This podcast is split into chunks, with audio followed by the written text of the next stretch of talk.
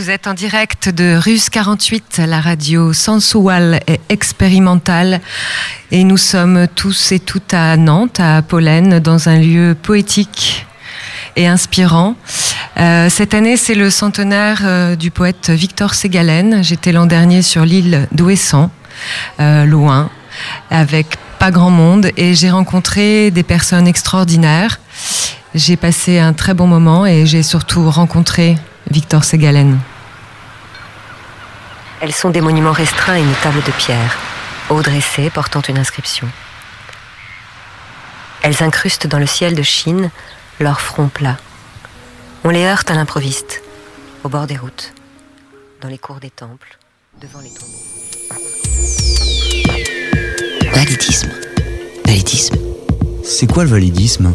Le validisme, en fait, c'est euh, le jugement porté sur les personnes handicapées en fonction d'une norme qui est celle des corps valides.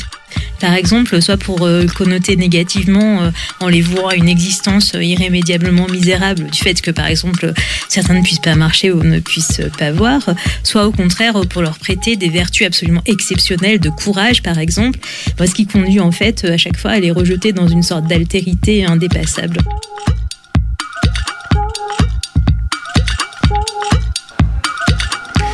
Vous êtes à l'écoute euh, de Russe 48. On vient d'entendre à l'instant euh, la voix de Cécile Morin, euh, qui a été extrait d'une émission La Campusienne sur Radio Campus Clermont-Ferrand, où elle évoquait la question du validisme. Le validisme, ça va être le sujet de notre discussion d'aujourd'hui. J'ai vu, au soudain, un visage.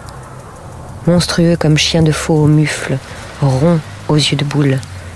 Inabreuvé, je m'en suis allé, sans colère ni rancune, mais anxieux de savoir d'où vient la fausse image et le mensonge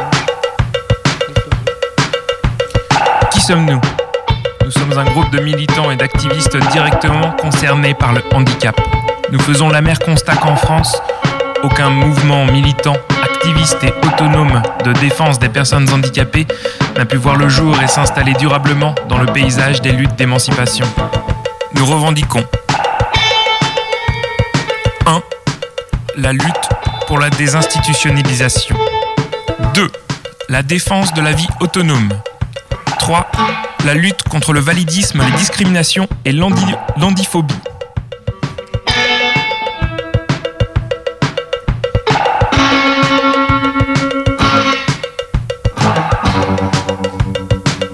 Nous revendiquons 4.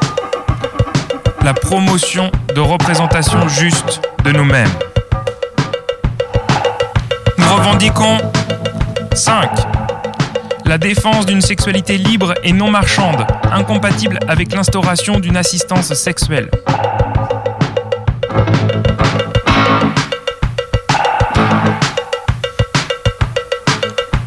Nous revendiquons 6. L'inscription de notre combat dans l'ensemble des luttes d'émancipation. L'inscription de notre combat dans une logique intersectionnelle. 8. La dénonciation du rôle des associations gestionnaires.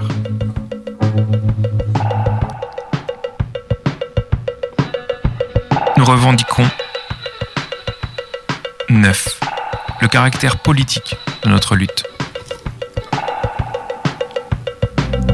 Ami, ami, j'ai couché ton corps dans un cercueil au beau vernis rouge qui m'a coûté beaucoup d'argent. J'ai conduit ton âme par son nom familier sur la tablette que voici, que j'entoure de mes soins. Mais plus ne doit m'occuper de ta personne. Traiter ce qui vit comme mort, quelle faute d'humanité. Si je raconte cela aujourd'hui, ce n'est pas pour produire un énième témoignage sur le handicap, mais pour montrer comment niche dans les catégories utilisées pour nous désigner. Des processus d'essentialisation et de déshumanisation qu'il faut absolument pouvoir déconstruire si on veut espérer s'en émanciper. Le problème, en effet, ce n'est pas ces personnes que nous rencontrons et qui nous livrent la profondeur abyssale de leurs bêtises au beau milieu d'un magasin, c'est que leurs propos entrent en résonance avec nombre de représentations véhiculées dans les médias, dans la littérature, dans le cinéma, représentations euh, qui ont nourri leur imaginaire, si bien que la circularité de ces catégories et de ces images conduisent certaines personnes handicapées à intérioriser le sentiment de leur propre infériorité et donc euh, à conforter la domination qu'elles subissent elles-mêmes puisque cette domination devient invisible. Mère figée, mère sans reflux.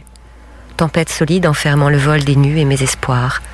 et que je fixe en de justes caractères, montagne, toute la hauteur de ta beauté.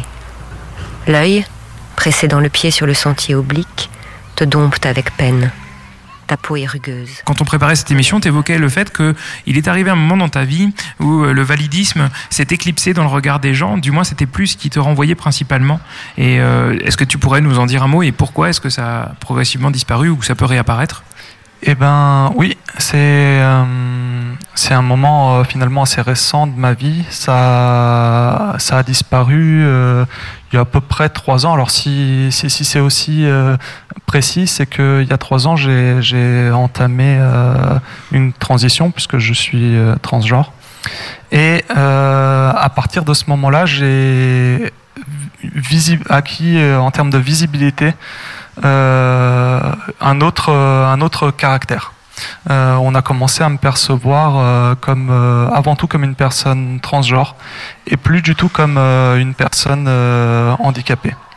En tout cas, c'est majoritairement ce que, ce que je vis aujourd'hui, c'est euh, les regards, euh, il y a toujours autant de regards, mais ça se porte plus du tout sur, euh, sur ma jambe, sur ma façon de marcher, mais sur, sur le fait que, que, que je suis une femme avec des traits encore masculins. Illustre les actes, ni que le peuple mâche de dépit.